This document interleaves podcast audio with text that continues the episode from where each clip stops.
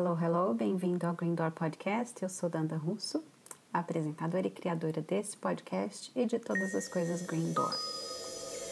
Bom, depois de um longo e tenebroso verão, onde a minha alma acabou hibernando numa caverna bem profunda e escura, e vale a pena dizer que foi uma batalha interna épica, eu consegui sair do outro lado do túnel com a sabedoria necessária para continuar seguindo o meu caminho.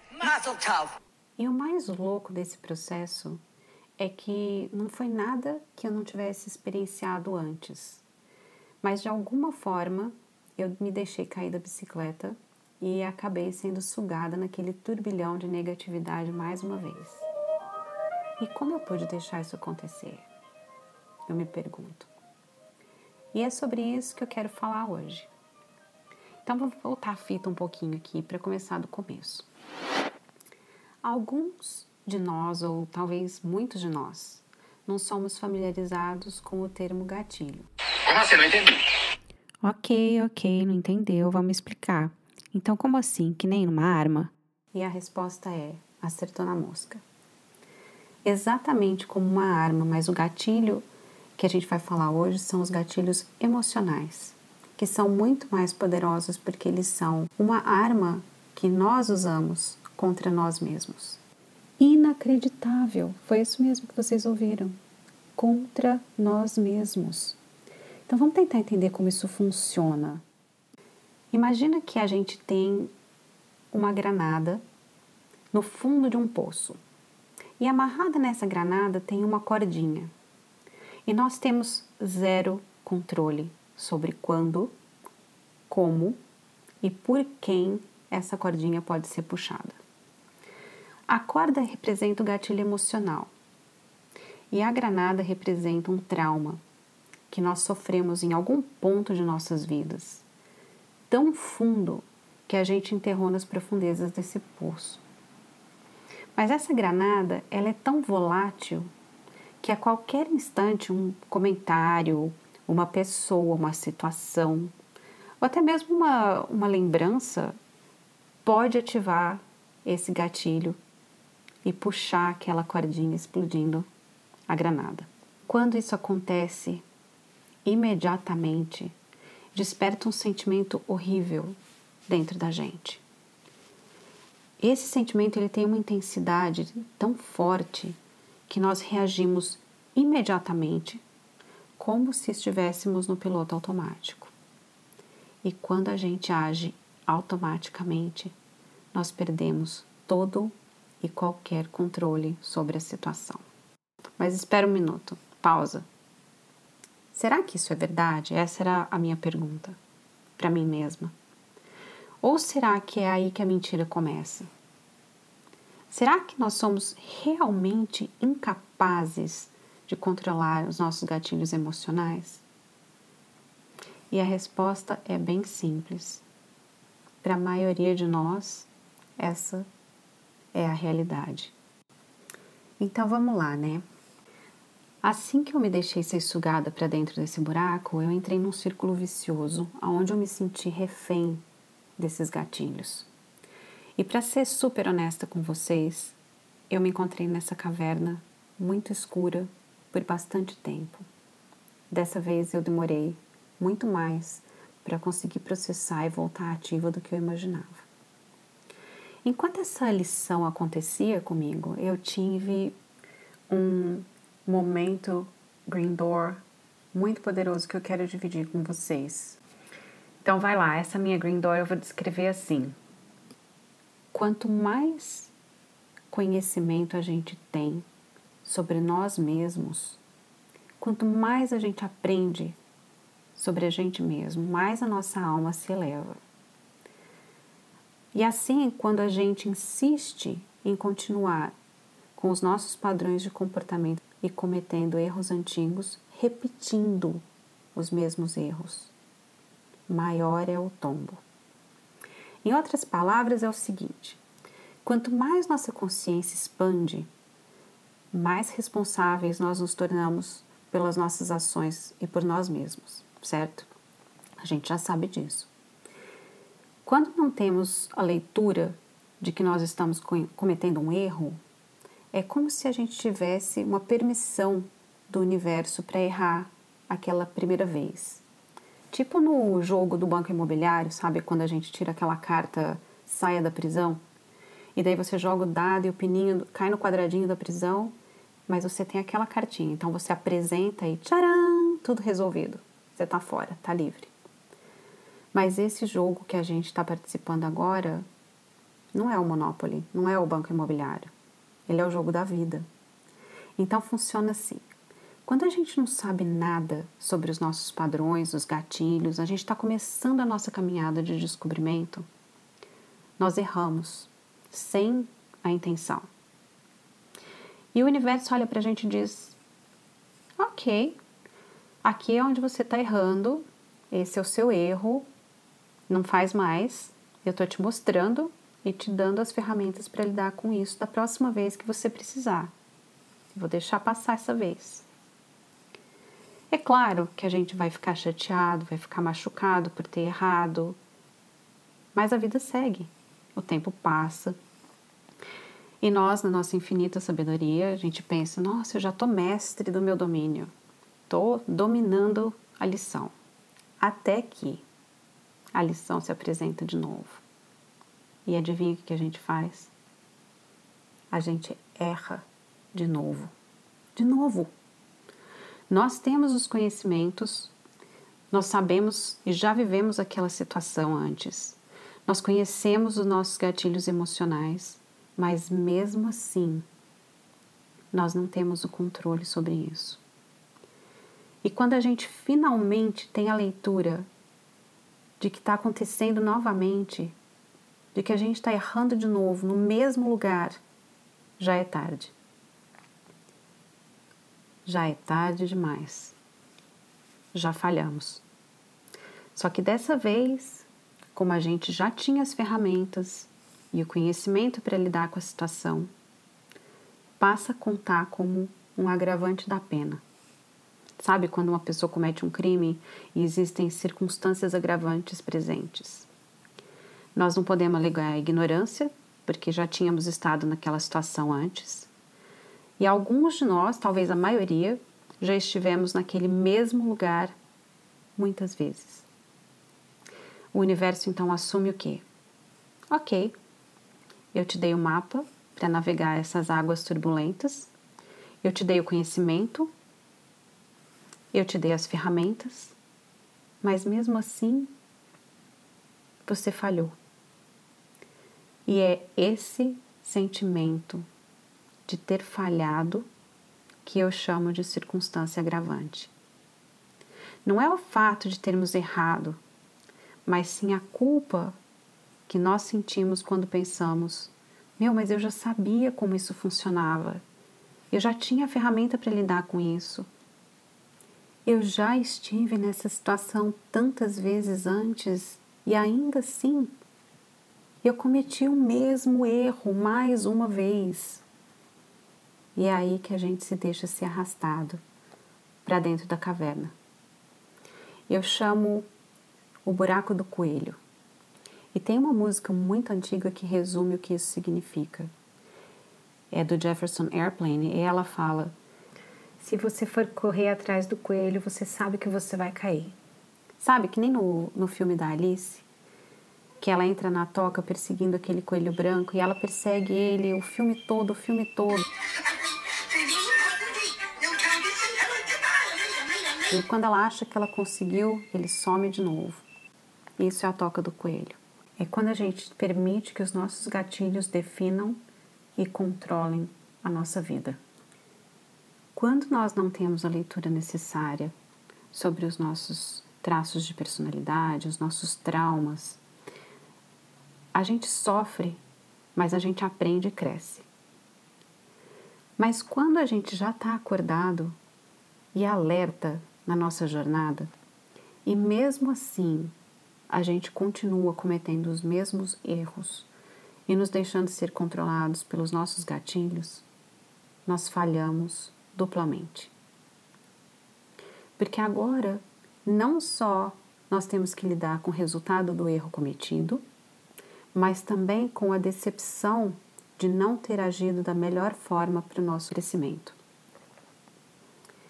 E é nessa hora, quando a gente deixa esse sentimento entrar no nosso ser, que ficamos presos.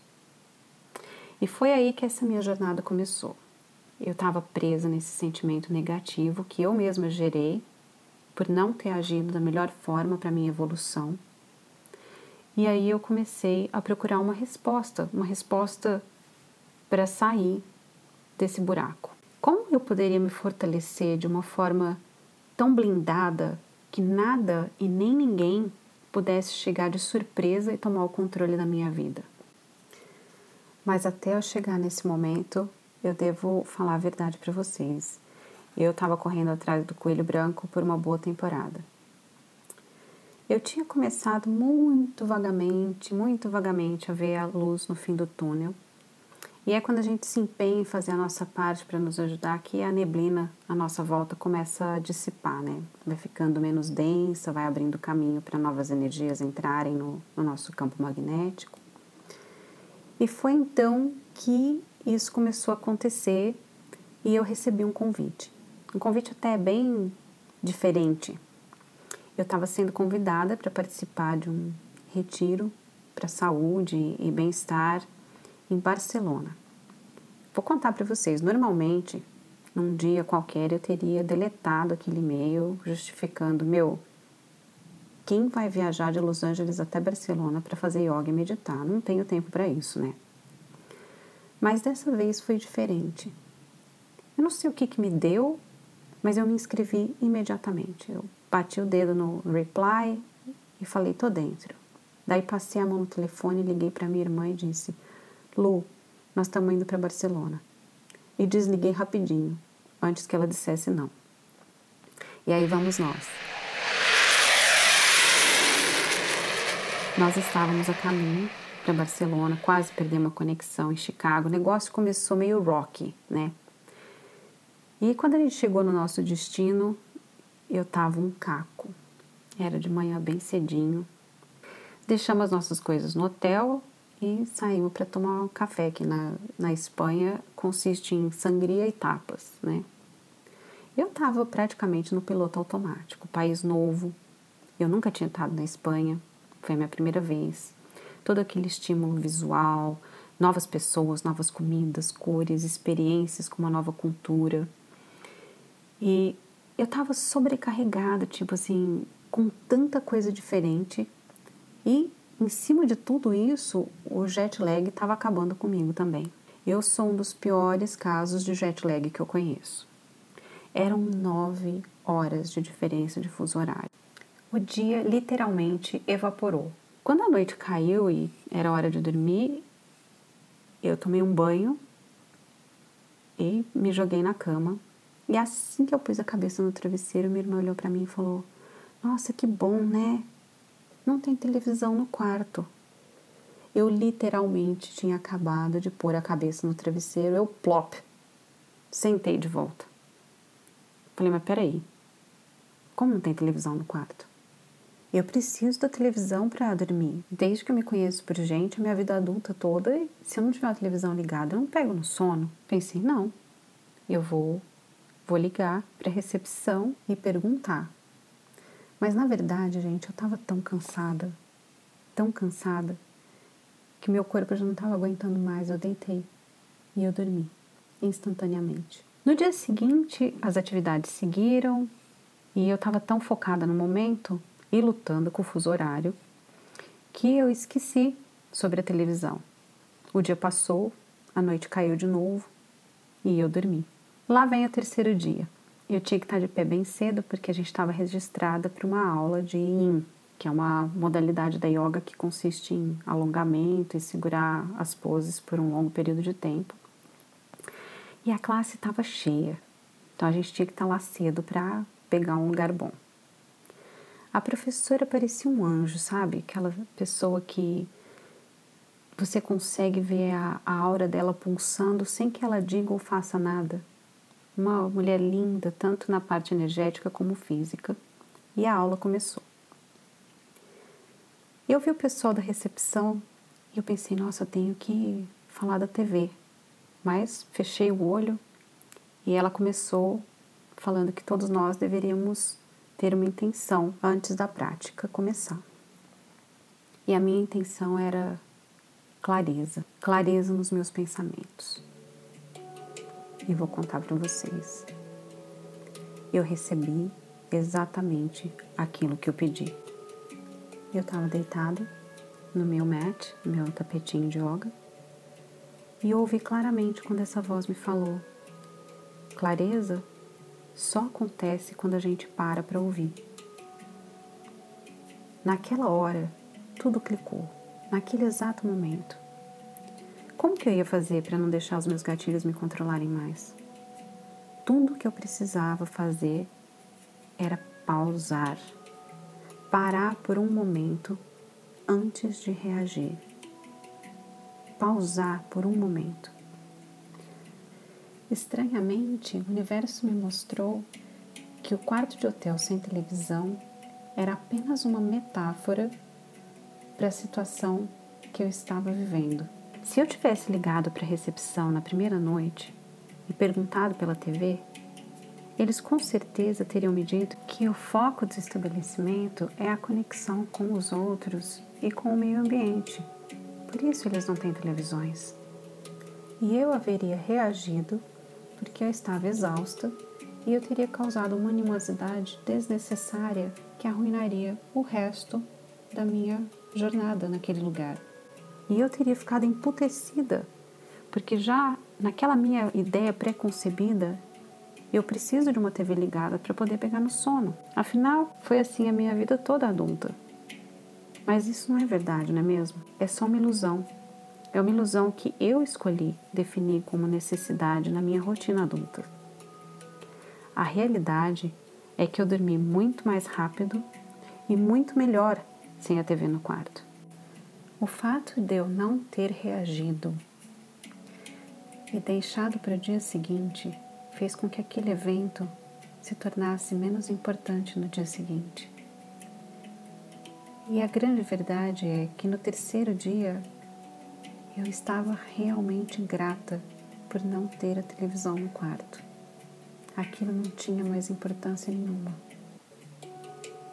E essa realização me trouxe de volta para o presente momento com as ferramentas necessárias para lidar com os meus gatilhos.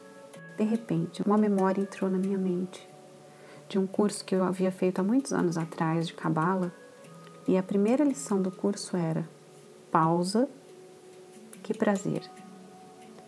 Meu, como que eu podia ter esquecido isso? A resposta já estava dentro de mim.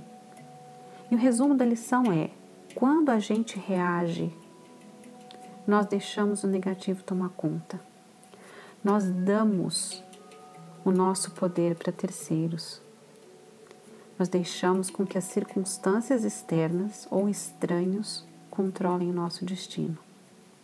Mas quando a gente pausa, respira, espera por um minuto. Nós temos tempo para deixar com que aquela energia tóxica se dissipe e assim não entre no nosso campo energético. E isso nos faz mais fortes. Nós esperamos um minuto para ouvir e a clareza aparece. E assim a gente pode decidir se queremos ou não agir com sabedoria, fé, certeza, ao invés de reagir. A reação é definida por fatores externos, como os nossos gatilhos. Agora, uma parte fundamental dessa lição é o fato de sabermos lidar com os nossos gatilhos, de termos conhecimento e as ferramentas, não quer de forma nenhuma dizer que eles vão desaparecer.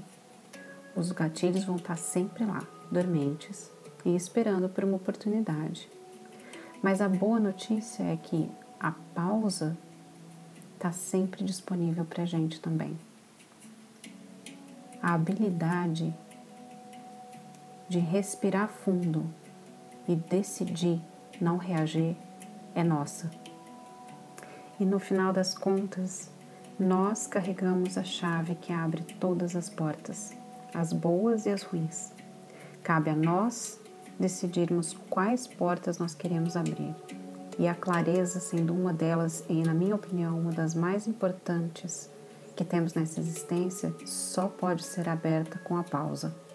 E os gatilhos que são de origem de relacionamento, pessoas que nos provocam, ou como eu gosto de dizer, aquele pessoal que meio que ajeita a bola para a gente chutar, e depois que a gente chuta a gente fica se sentindo um lixo. Para eles, eu, eu acredito que podemos tentar uma conversa franca com esses indivíduos, porém, na minha opinião sincera, quando uma pessoa nos provoca e puxa a cordinha do nosso gatilho intencionalmente, é porque essa pessoa não está no nível de evolução necessário para ter uma conversa lúcida.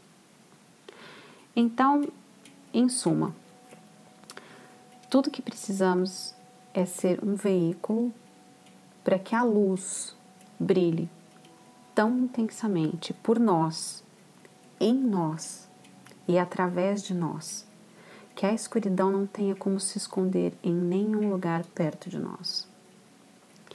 Bom, depois dessa Green Door, todos os momentos que se seguiram para o resto da minha viagem aconteceram em perfeita sincronia com a bondade do universo. Eu me senti extremamente agradecida pela lembrança de que todas as respostas que procuramos já estão dentro da gente e tudo o que temos que fazer é nos conectar com o nosso eu maior, nosso eu superior. E a forma mais eficaz para fazer isso é recuperando o nosso poder e o controle da nossa narrativa. É parar, respirar e ouvir. Deixar a clareza se manifestar. Deixar a neblina dissipar e o véu ser erguido dos nossos olhos. E aí, quando isso acontecer, nós poderemos ver os eventos e as pessoas pelo que elas são realmente e não pelas lentes dos nossos traumas, não pelas lentes dos nossos gatilhos, mas pelo que elas realmente são. Assim, e só assim nós seremos capazes de fazer escolhas sábias e conscientes e de desfazer o nó que amarra aquela cordinha na granada. E é isso aí, galera. Essa é a lição para o Green Door de hoje. E lembrem-se sempre, recuperem o seu poder, é a coisa mais importante que nós temos, é a nossa energia, é o nosso poder. E para aqueles que quiserem compartilhar suas histórias de Green Door com a gente, manda um e-mail para thegreendor33@gmail.com, é T H E G R E E N D O O R 33 gmail.com. Alright? Até a próxima. Fui.